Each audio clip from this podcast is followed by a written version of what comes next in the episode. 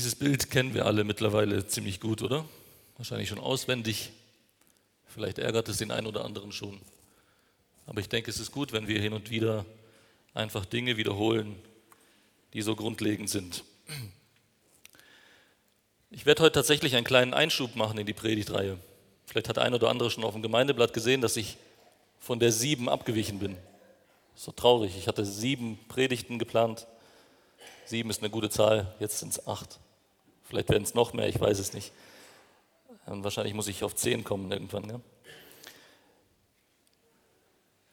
Wir machen einen kleinen Einschub und im Oktober haben wir das letzte Mal ähm, von der Diagnose und von der Therapie unseres Grundproblems gesprochen. Die Diagnose war der rote Pfeil nach unten auf der rechten Seite und die Therapie war der rote Pfeil nach links, ganz unten. Und das alles auf der Grundlage von dem, was Gott tut und was Gott ist. Ich werde heute einige Bilder verwenden, die ich bisher noch nicht verwendet habe, also ähnlich wie das, Schaubilder. Falls jemand sie für hilfreich findet und sie für sich persönlich, ähm, für den persönlichen Gebrauch haben möchte, dann darf er sich gerne an die Technik wenden. Die Jungs drucken euch das dann aus. Okay? Heute möchte ich mich auf den Aspekt Buße beschränken, deswegen ist das unten ähm, eingerahmt. Warum mache ich das? Der erste Grund ist, ich habe nicht das Gefühl, dass ich es wirklich begriffen habe. Und der zweite Punkt ist, und da hoffe ich und bete ich, dass diese Predigt auch bei euch offene Herzen findet. Möchte zu Beginn eine etwas vielleicht seltsame, vielleicht fiese Frage stellen und bitte um eure Antwort. Wer von euch hat in der letzten Woche, also Montag bis heute, jemand anderen um Vergebung gebeten? Hebt ihr die Hände bitte, wenn das der Fall war.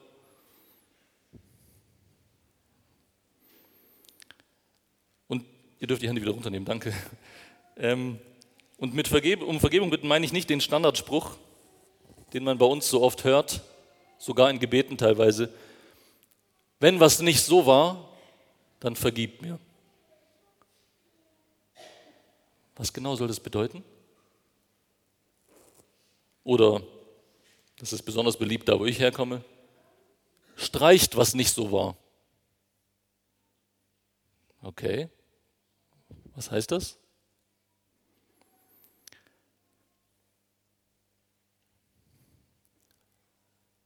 fällt es uns schwer zuzugeben, dass wir um Vergebung bitten mussten.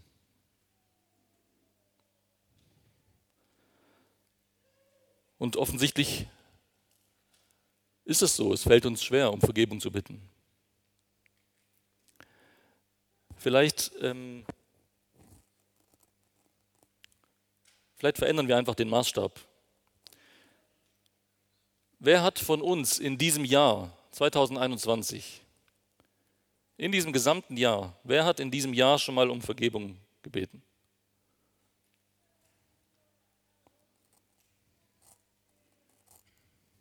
Gut, danke euch.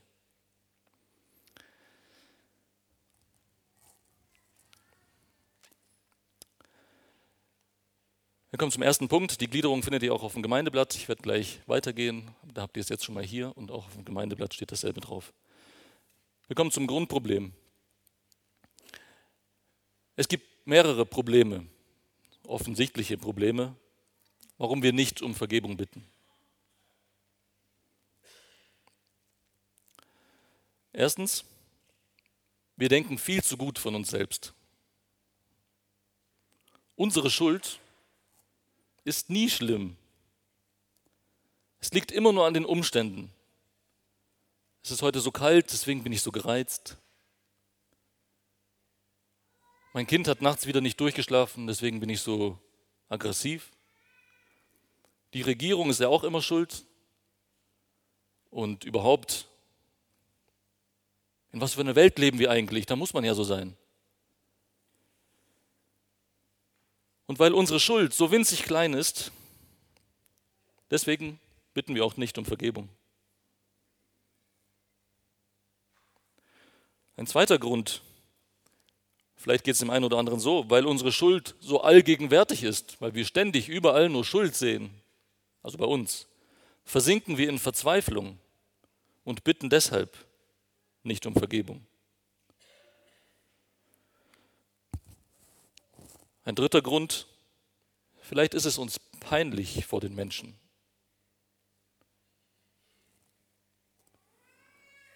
Ein vierter Grund, ja, ich sehe schon, dass ich schuldig bin, aber die anderen sind auch alle schuldig und weil die anderen auch alle schuldig sind, macht es unsere Schuld wiederum klein und nicht der Rede wert. Ja klar bin ich schuld, aber, aber ich bin ja nicht schlimmer als die anderen. Und die anderen bitten mich auch nicht um Vergebung. Also.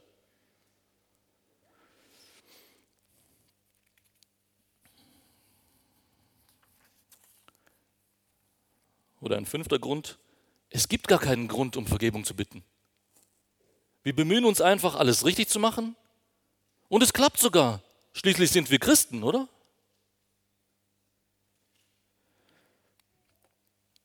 Also allgemein gesagt brauchen wir schon Vergebung. Aber nur so ein bisschen. Nicht viel. Wir sind nicht so schlimm. So viel machen wir auch nicht verkehrt. Jetzt sagt ihr vielleicht, Viktor, es reicht mir, dass ich weiß, dass ich Sünder bin. Und dann frage ich euch, theoretisches Wissen reicht uns? Es ist nichts wert, wenn es in uns nichts bewirkt. All das, diese fünf Punkte, Gründe oder möchte gern Gründe, offenbart ein völlig verkehrtes Verständnis von Sünde. Unsere Sünde ist immer unendlich groß. Jede Sünde. Wir haben in den letzten Predigten immer wieder über unsere Worte gesprochen und ich komme jetzt wieder auf dieses Beispiel zurück. Nehmen wir wieder unsere schlechten Worte. Woher kommen sie? Sie kommen aus unserem Herzen raus. Und was verunreinigt uns?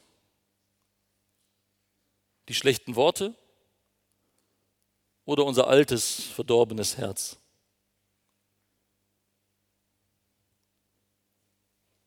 Das alte, verdorbene Herz lebt in beständiger Rebellion gegen Gott. Alle unsere Sünden machen dieses rebellische Herz sichtbar. Und wenn ich nicht tue, was in Gottes Wort steht, ist es immer Sünde. Sogar dann, wenn ich gute Gründe dafür hatte. Auch wenn ich es vielleicht sogar angeblich biblisch begründen kann. Sünde ist viel breiter.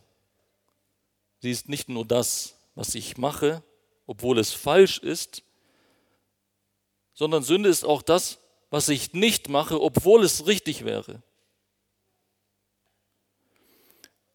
Und dann ist Sünde nicht nur breiter, sondern Sünde ist auch viel tiefer. Meine falsche Denkweise, wegen der ich Dinge mache oder nicht mache, ist verseucht von Sünde. Nehmen wir wieder unser Reden als Beispiel. Wir reden viel, wir reden ständig. Stellt euch vor, ihr sagt eurem Gegenüber etwas Gemeines und etwas sehr Hässliches. Er ist verletzt. Es tat ihm weh. Und vielleicht merkt ihr es sogar oft aber auch gar nicht. Also oft merkt man es nicht. So lange nicht, bis der andere endlich den Mut findet und es anspricht. Geht es euch auch so wie mir, dass ihr euch dann oft so entschuldigt? Entschuldigung, es tut mir leid, aber es ist mir einfach so rausgerutscht. Oder ich habe das im Affekt gemacht. Okay. Oder es ist mir aus Versehen passiert. Oder ganz beliebt, ich habe das unbewusst gesagt. Und wisst ihr, was wir damit eigentlich sagen? Es tut mir leid, aber eigentlich kann ich gar nichts dafür. Und das ist eine Lüge. Wenn Gott uns für jede unserer Sünden zur Verantwortung zieht, wenn er einem jeden vergilt nach seinem Tun, wenn Menschen verurteilt werden aufgrund ihrer Taten, dann ist die zwingende Schlussfolgerung, wir tragen für jede unserer Sünden die volle Verantwortung. Unser Problem als Menschen ist, das ist das Grundproblem, dass wir nicht schlimm genug von uns denken.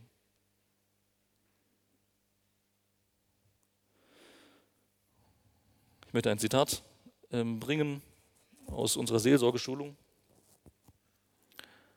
das das Ganze gut auf den Punkt bringt. Tatsache ist aber, dass der Mensch ein stinkender Haufen Verdorbenheit ist.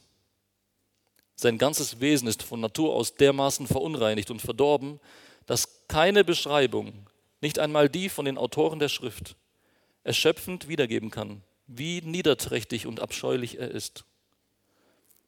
Ein alter Schriftsteller verglich einmal diese innere Bosheit mit den riesigen Wassermassen, die in den Tiefen der Erde verborgen sein sollen. Einmal brach Gott alle Quellen der großen Tiefe auf und das Wasser stieg bis 15 Ellen über die Berge. Sollte Gott einmal unsere Herzen nicht mehr mit seiner Gnade zügeln und alle Quellen der großen Tiefe des Bösen einmal aufbrechen, wäre die entstandene Flut so mächtig, dass sie die höchsten Spitzen unserer Hoffnungen bedecken und unsere ganze innere Welt in fürchterliche Verzweiflung versenken würde. In diesem Meer der Bosheit ist kein Leben zu finden. Sie würde alles Menschliche in uns verschlingen und in seiner Tiefe begraben. Das ist, wer wir sind. Nehmen wir an, ich bin überführt worden von einer Sünde. Und das geschieht häufig durch den Heiligen Geist, der es direkt in meinem Herzen offenbart, dass da etwas an meinem Verhalten, an meiner Denkweise, an meiner Anbetung nicht dem Willen Gottes entsprochen hat. Leider viel zu selten, und das meine ich aufrichtig genauso, leider viel zu selten, geschieht es dadurch, dass mutige Geschwister mich in Liebe darauf ansprechen. Und zwar nicht, um mich fertig zu machen, sondern weil ich ihnen wichtig genug bin, dass sie darüber nicht schweigen können. Jetzt ist Buße und Glaube dran. Und das eine funktioniert nicht ohne das andere. Möchte kurz zum Glauben etwas sagen und mich dann auf Buße konzentrieren. In diesem Moment, wo ich überführt bin ist es wichtig, dass ich glaube, dass Christus für diese Schuld bezahlt hat. Wenn ich in tiefster Verzweiflung versinke in diesem Moment, dann offenbart das die Werkgerechtigkeit in meinem Denken. Ich verwerfe dann die Gnade, die größer ist als all meine Schuld. Wenn ich gesündigt habe, komme ich mutig und voller Zuversicht vor den Thron der Gnade. Christus hat versprochen, dass er die Schuld vergibt, wenn wir sie bekennen. Und daran halte ich mich fest. Alles andere hält nicht.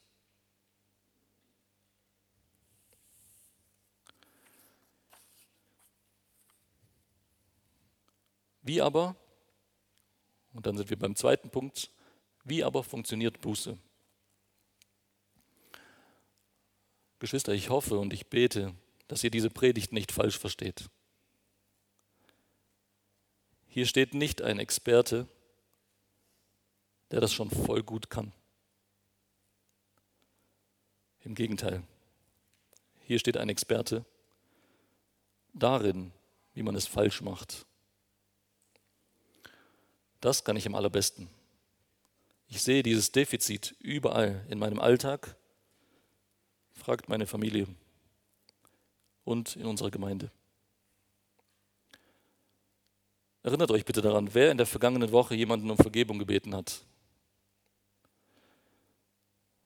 Es liegt übrigens nicht daran, dass wir in der vergangenen Woche nicht gesündigt haben.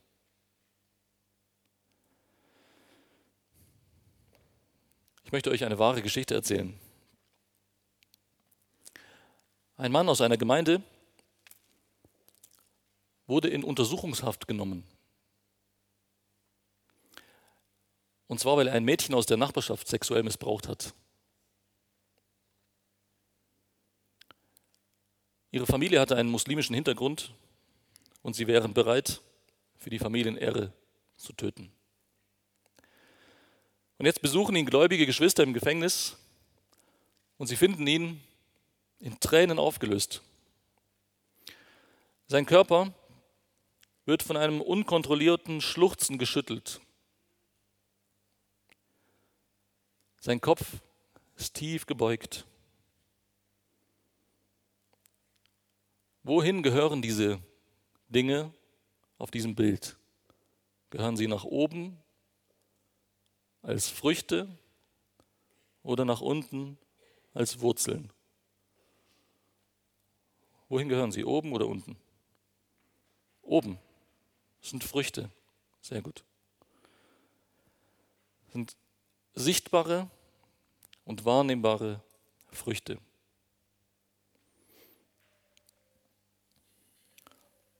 Und somit sind wir ganz eindeutig im Bereich der Früchte unterwegs. Wenn wir uns diese Dinge ansehen und stellt euch diesen Mann vor, was denken wir dann? Das muss doch echte Buße sein, oder? Und genau, also, das sieht für uns echt aus, oder? Da weint einer. Da schluchzt einer, der kann sich gar nicht mehr halten. Den Kopf tief gebeugt. Das sieht für uns echt aus.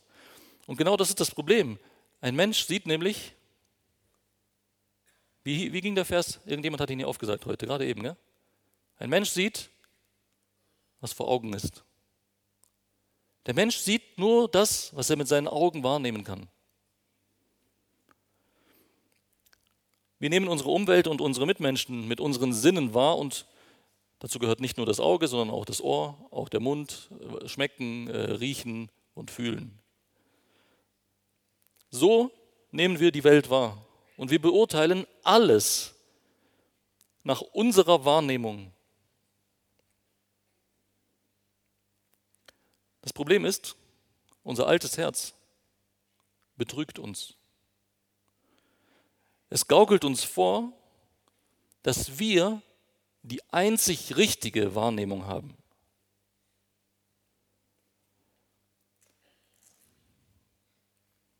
Wenn ich das so gesehen habe, dann war es auch so. Wenn ich das so gehört habe, dann war es auch so.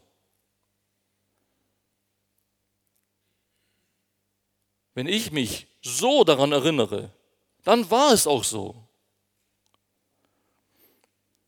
Es ist hochmütiger Selbstbetrug, wenn wir nicht einmal die Möglichkeit lassen, dass wir die Dinge falsch wahrgenommen haben könnten oder uns vielleicht doch falsch erinnern könnten. Solange wir nicht begreifen, warum wir bestimmte sündige Dinge tun oder Gott wohlgefällige Dinge nicht tun, werden wir auf den Betrug anderer und auf unseren Selbstbetrug reinfallen und immer wieder dieselben Sünden begehen. Kommen wir zurück zu diesem Mann im Gefängnis. Die Brüder sprechen mit ihm. Und langsam beginnt er zu reden. Sie fragen ihn, Warum weinst du? Schluchzend schaut er sie an und sagt unter Tränen, was habe ich getan? Wow, wahre Buße, oder? Sie bohren nach. Sie fragen, was meinst du damit? Was habe ich getan? Er antwortet, was wird jetzt nur aus mir? Was? Was werden jetzt die Leute über mich denken? Wie stehe ich denn jetzt da? Und wenn ich rauskomme aus dem Gefängnis, Was wird mir diese Familie antun? Wie bitte? Die Früchte, die eben noch so gut ausgesehen haben, können wie bei diesem Mann aus Selbstmitleid kommen. Das ist eine wahre Geschichte.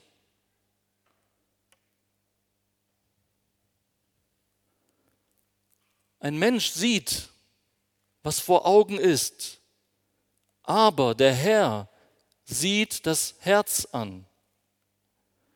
Man kann gute Früchte vorheucheln, aber wenn sie eine schlechte Wurzel haben, dann sind in Gottes Augen auch die Früchte ekelerregend. Genauso wie für uns.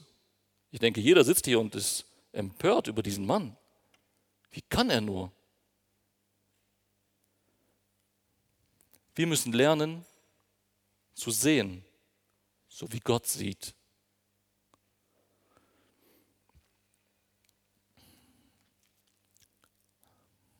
Kommen wir zum Punkt echte Buße. Die Früchte können aber auch aus echter Scham und Reue kommen. Wir haben also kurz über falsche Buße geredet.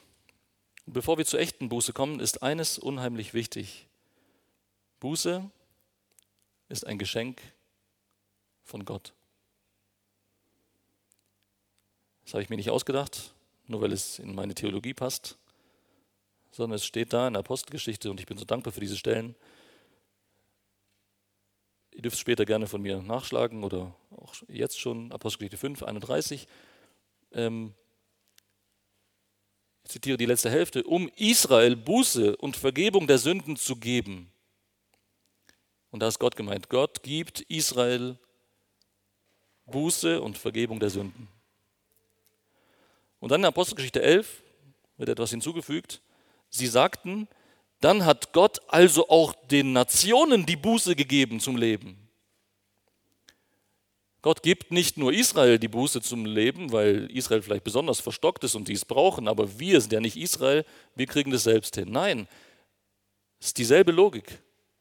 Gott gibt auch den Nationen, und zu denen gehören wahrscheinlich die aller, allermeisten von uns, Gott gibt auch uns die Buße zum Leben.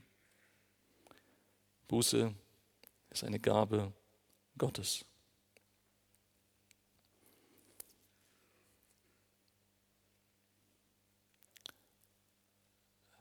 Vielleicht muss ich noch hinzufügen, obwohl es selbstverständlich ist. Buße ist nichts, was wir selbst hervorbringen können.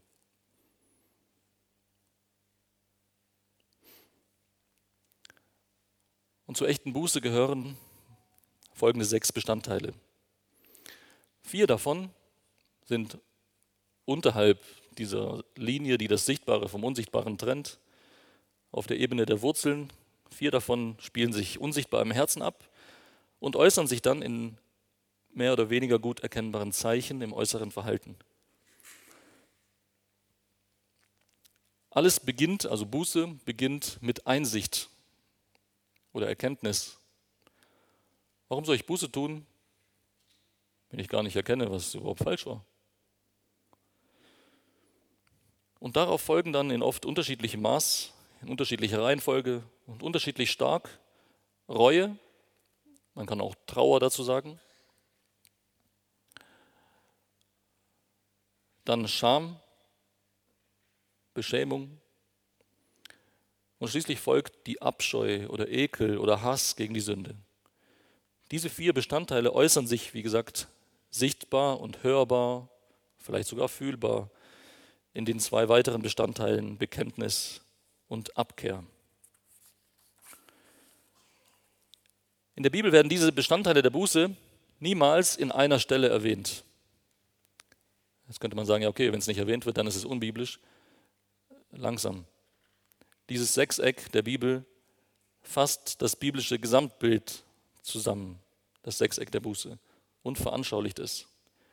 Ich möchte zu jedem Bestandteil ganz kurz mindestens einen Bibelvers oder vielleicht ein oder zwei mit euch anschauen. Die Bibelverse sind auf dem Gemeindeblatt, ihr dürft die mitschlagen, äh, mit aufschlagen oder später nachgucken.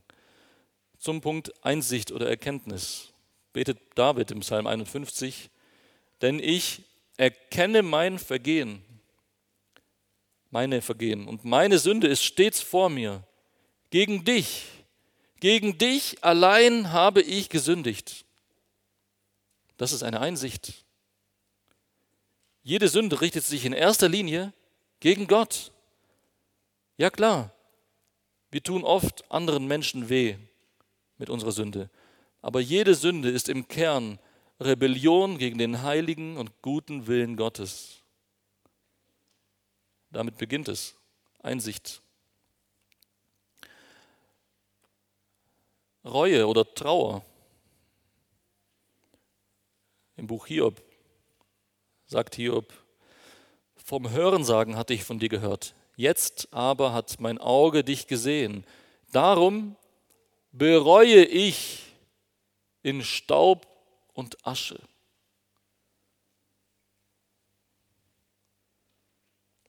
Seine Reue hättet ihr nicht sehen können. Aber dass er da sitzt in Staub und Asche, das hättet ihr sehen können. Also die Reue passiert im Herzen und es äußert sich in sichtbaren Zeichen. Oder Psalm 38, ich bin bekümmert wegen meiner Verfehlung. Kummer, Reue, Trauer. Punkt 3. Scham. Jeremia schreibt in diesem wunderbaren Kapitel 31, Nach meiner Umkehr empfinde ich Reue und nachdem ich zur Erkenntnis gelangt bin, schlage ich mir auf die Hüften. Seht ihr, ihr, diese Scham hättet ihr nicht sehen können. Die war im Herzen. Aber er schlug sich auf die Hüften. Ich weiß nicht, wie das genau gemacht wurde damals, aber das war ein sichtbares Zeichen für Scham. Ich schäme mich und bin auch zu Schanden geworden, denn ich trage die Schmach meiner Jugend. Und als letzter unsichtbarer Bestandteil Abscheu, Ekel, Hass. Und da können wir Römer 7 zu Rate ziehen, wo Paulus sagt, nicht was ich will, das tue ich, sondern was ich hasse, das übe ich aus. Oder im Buch Esra finden wir eine sehr erstaunliche, erstaunliche Auswirkungen von Buße. Da zerriss ich mein Kleid und mein Obergewand und raufte mir die Haare meines Kopfes und meines Bartes aus. Habt ihr das schon mal gemacht? Wenn jemand einen Bart hat, probiert das mal. Nicht rasieren, sondern ausrupfen. Probiert das mal mit euren Haaren. Nicht zum Friseur gehen, sondern ausrupfen. Und saß betäubt da. Ich blieb betäubt sitzen bis zum Abendopfer. Und dann geschehen Dinge, die wir sehen können, die wir hören können. Bekenntnis. Und ihr kennt alle diesen wunderbaren Vers, 1. Johannes 1. Ich lese ab 8. Wenn wir sagen, dass wir keine Sünde haben, betrügen wir uns selbst. Wenn jemand hier sitzt und ernsthaft denkt, ich habe in dieser Woche gar nicht gesündigt, ich musste mich gar nicht entschuldigen. Herzlich willkommen im Selbstbetrug. Wenn wir aber unsere Sünden bekennen, es aussprechen, ist er treu und gerecht, dass er uns die Sünden vergibt und uns reinigt von jeder Ungerechtigkeit. Oder auch wieder ein Psalm. Ich tat dir kund meine Sünde und deckte meine Schuld nicht zu. Ich sagte, ich will dem Herrn meine Übertretungen bekennen. Und wenn wir dann beten, dann beten wir nicht, Herr, bitte streich, was nicht so war, sondern wir bekennen, was wir verbockt haben. Es ist wichtig, dass andere es hören. Ich weiß, das klingt ein bisschen nach Beichte. Das ist nicht, was ich sage. Aber wenn andere es hören und uns in Liebe begegnen, dann verliert die Sünde ihre Macht über uns. Natürlich, unser altes, trügerisches Herz möchte viel lieber die Fassade aufrechterhalten. Wie geht's euch? Oh ja, alles gut. Okay, Interessant.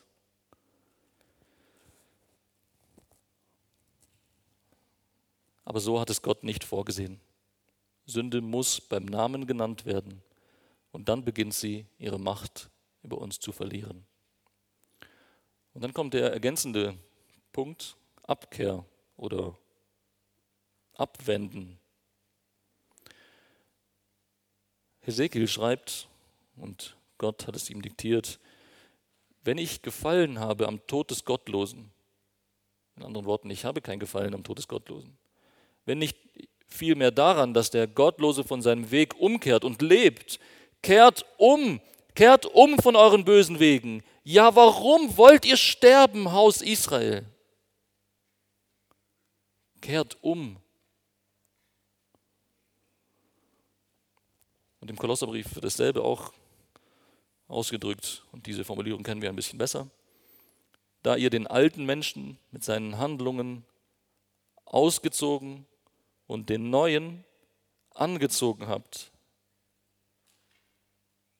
Das ist dieses Abkehr, Umkehr, Abwenden, den alten Menschen ausziehen, den neuen Menschen anziehen.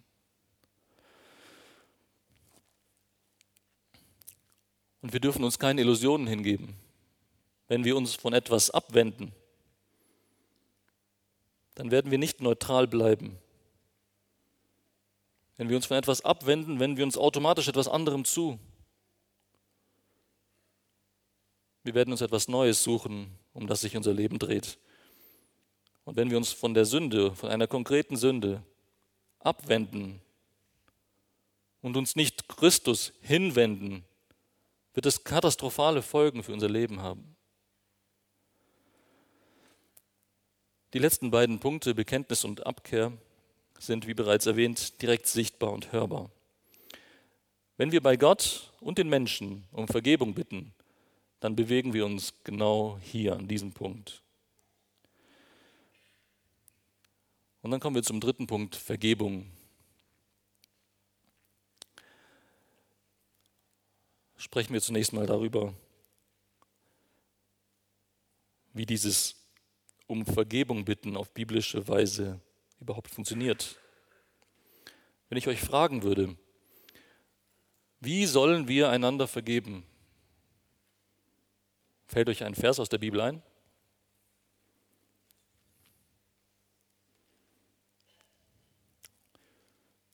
Der beginnt sogar so. Vergebt einander.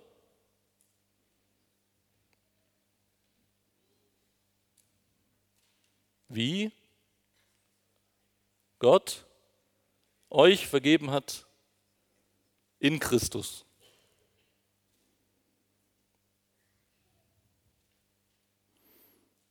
Steht zufällig in Epheser 4. Vergebt einer dem anderen, wie auch Gott euch vergeben hat in Christus. Und jemand hat es mal in sieben Schritten zusammengefasst, was es bedeutet, auf biblische Weise zu, um Vergebung zu bitten. Diese Schritte heißen die 7a. Die 7a. All die 7 A's beginnen mit einem A. Ich hoffe, man kann es einigermaßen sehen. Dieses Bild wird jetzt sehr umfangreich ähm, und das ist etwas, was ich euch empfehle, tatsächlich zu verwenden, die Jungs oben zu bitten, euch das mitzugeben. Das erste A ist alle Beteiligten ansprechen. Nehmen wir an, wir kommen heute nach Hause, sitzen uns zum Mittagstisch und ich schimpfe und fluche über unser Singteam heute.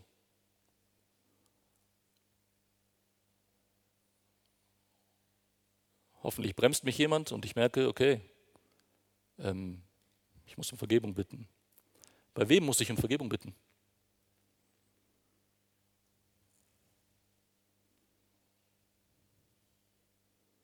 Bei allen, die es gehört haben, mindestens, gell? Aber es wäre auch nicht schlecht, wenn ich zum Singteam gehen würde und jeden von euch um Vergebung bitten würde. Das wird mich was kosten.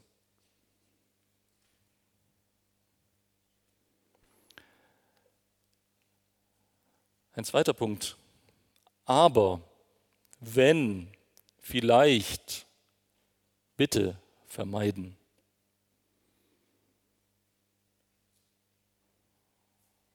Stellt euch vor, ich gehe zum Singteam, sage, ich habe heute beim Mittagessen so über euch geflucht, ich war so wütend über euch. Also, falls es euch verletzt oder wenn es euch verletzt, vielleicht hat es euch verletzt, es tut mir dann, dann tut es mir leid. Das ist keine um Vergebung bitten.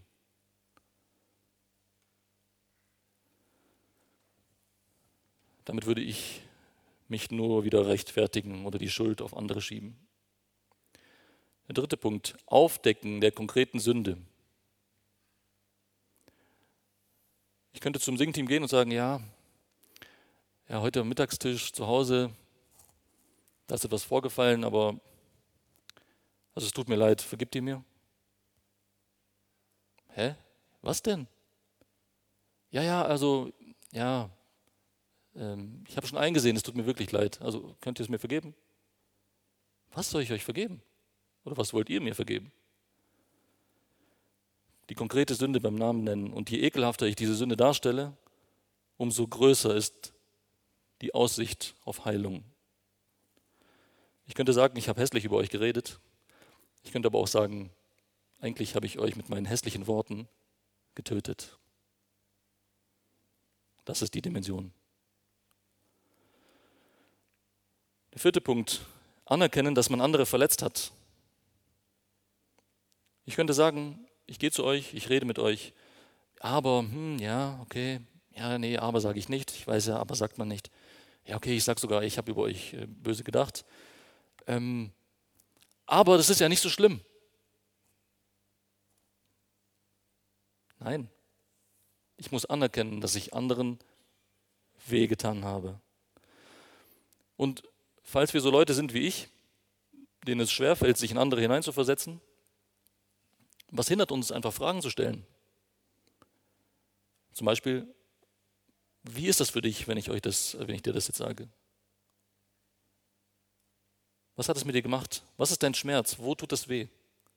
Wie leidest du darunter, was ich, was ich dir angetan habe? Was habe ich kaputt gemacht? Fünftens, Akzeptieren der Konsequenzen. Und auch hier wäre es wieder wichtig, dass wir uns in den anderen hineinversetzen. Stellt euch vor, jemand würde dasselbe über euch machen.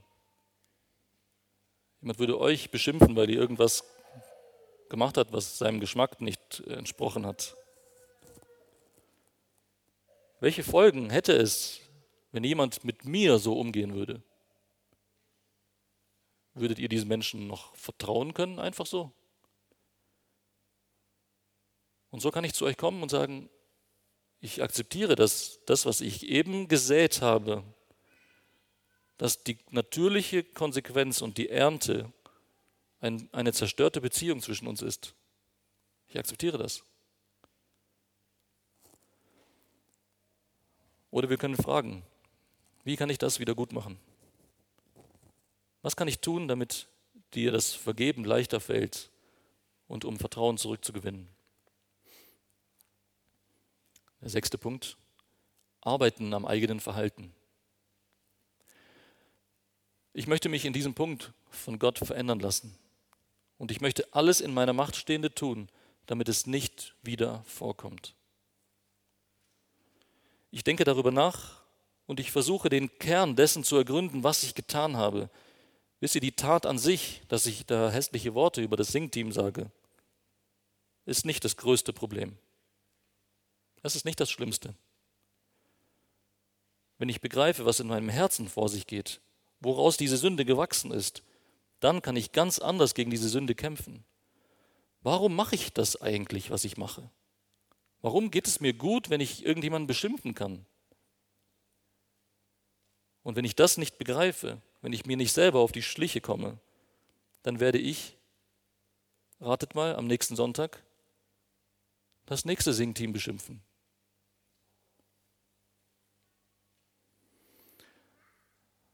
Und der siebte Punkt, das siebte A, andere um Vergebung bitten. Jetzt fragt ihr vielleicht, hä, das machst du doch die ganze Zeit. Nee, jetzt explizit fragen, liebes Singteam, könnt ihr mir bitte vergeben?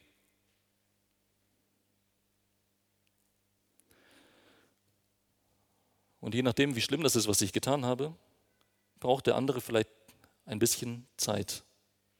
Und diese Zeit müssen wir einander geben.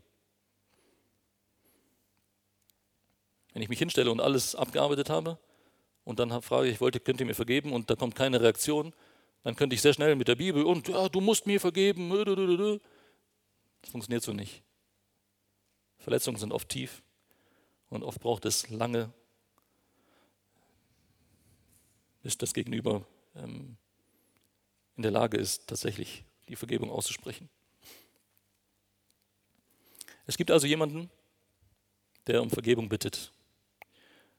Und ganz ehrlich, ich wünsche mir so sehr, dass es viel öfter und viel konsequenter geschieht, als wir es im Moment kennen.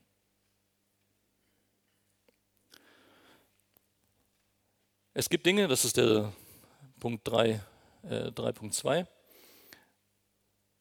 Es gibt Dinge, die uns oft hindern, Vergebung auszusprechen. Stellt euch vor, jemand kommt zu euch und bittet euch um Vergebung. Was macht ihr dann? Im Optimalfall. Was macht ihr dann? Vergebt einer dem anderen, wie auch Gott euch vergeben hat in Christus. Ihr vergebt einfach. Ja?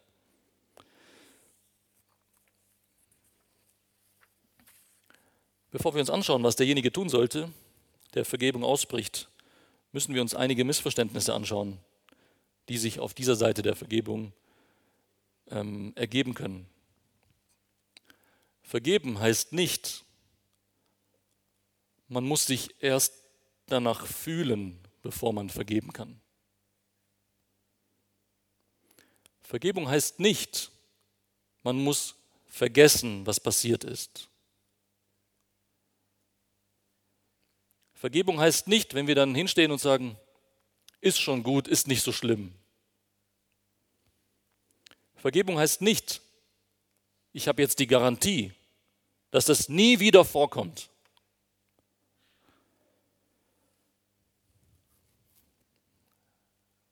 Und jetzt sind wir beim Punkt 3.3. Was ist Vergeben denn sonst? Wenn das die vier Hindernisse sind, müssen wir sagen, unsere Gefühle haben nichts zu melden, wenn wir anderen vergeben. Ich muss es nicht erst irgendwie tief in mir spüren, oh ja, jetzt, okay, jetzt kann ich es vergeben. Unsere Gefühle sind nicht der Maßstab. Oft vergessen wir, was uns angetan wurde. Das passiert und dann ist es gut. Aber manchmal bleiben Erinnerungen, manchmal bleiben Narben.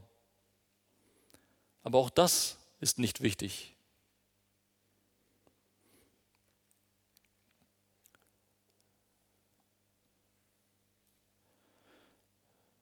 Wenn es die Wahrheit ist, dann sollte man dem anderen sogar sagen, das hat mir jetzt echt wehgetan. Ihr braucht nicht schöne heile Welt spielen und sagen, ist ja gar nicht schlimm und ihr seid tief verletzt. Nein, sagt es.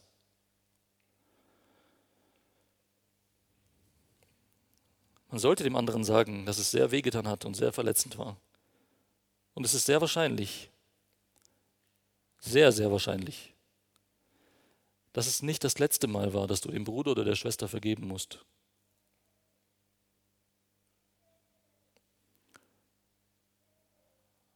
Um die Schuld dann schlussendlich komplett zu bereinigen, wäre es gut, wenn man am Schluss als derjenige, der die Vergebung ausspricht, folgende vier Versprechen ausspricht. Ich verspreche dir, dass ich Gutes von dir denken und dir Gutes tun will. Ich verspreche dir, dass ich dir die Sache nicht länger vorhalten will. Ich verspreche dir, dass ich nicht mit anderen über das reden will, was du getan hast. Ich verspreche dir, dass wir Freunde bleiben. Wenn ihr euch bei euren Kindern entschuldigt, dann müsst ihr nicht sagen, dass wir Freunde bleiben, sondern ich verspreche dir, es ändert nichts an unserer Beziehung. Du bleibst mein Kind.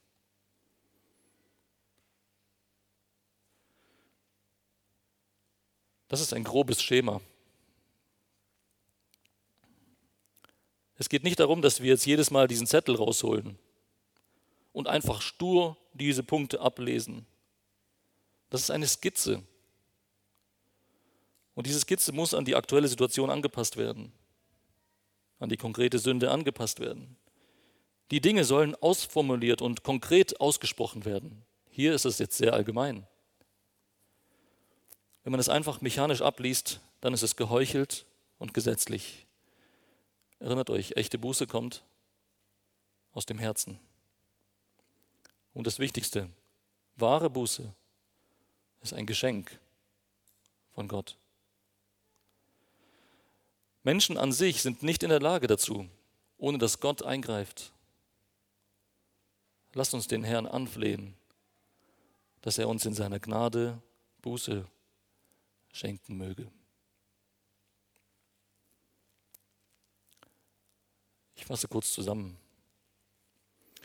Wer von uns hat eben die Hand gehoben und bekannt, dass er schon mal um Vergebung gebeten hat? Einige, gell? Viele haben die Hände gehoben. Wer hat schon mal so um Vergebung gebeten? Wer hat schon mal so Vergebung ausgesprochen?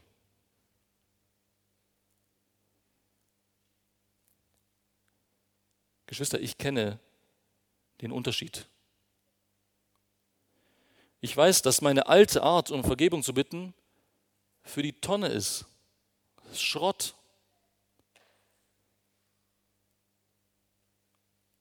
Früher habe ich einfach nur gesagt, ist schon okay, anstatt biblisch zu vergeben.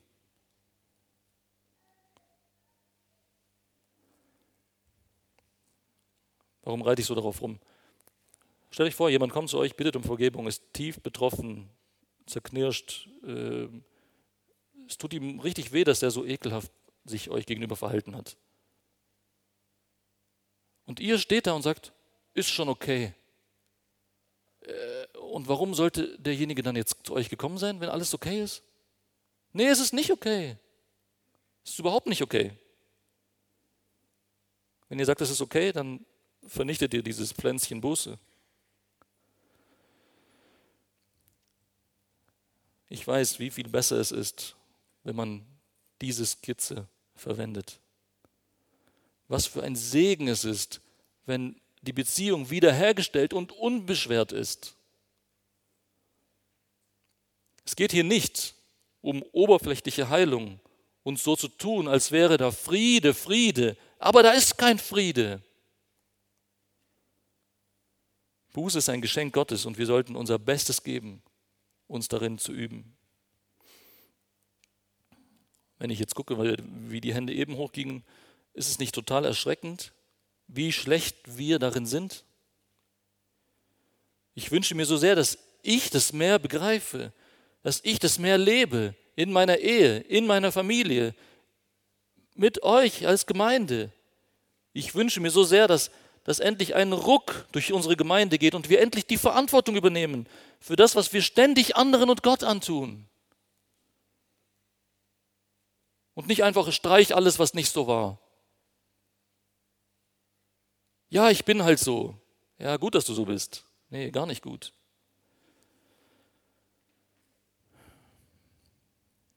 Ich wünsche mir so sehr, dass wir das gründlich tun und nicht einfach nur oberflächlich. Dazu gehört Mut von allen Seiten. Lasst uns einander in Liebe an Dinge erinnern, die vielleicht schon sehr lange her sind und die uns sehr verletzt haben und die wir immer noch mit uns rumschleppen. Vielleicht hat der andere sie schon längst vergessen oder nie so wahrgenommen. Wie kann es sein, dass wir hier stehen, Gottesdienst feiern wenn es so ist, dass wir ganz genau wissen, dass mein Bruder etwas gegen mich hat? Wie kann das sein? Oder wenn ich ganz genau weiß, da ist noch was zu klären, aber ich will es gar nicht klären. Wie kann ich mich hinstellen und Gottesdienst feiern? Wir haben das letztens von Daniel Siemens gehört. So ein Gottesdienst findet Gott zum Kotzen.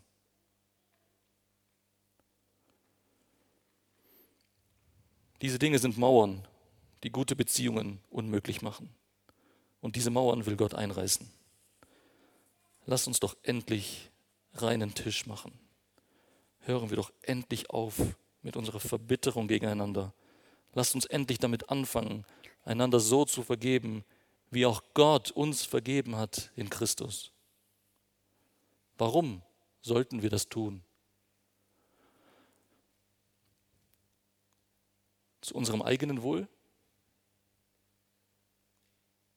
Nein, um Christi willen. Er allein ist es wert.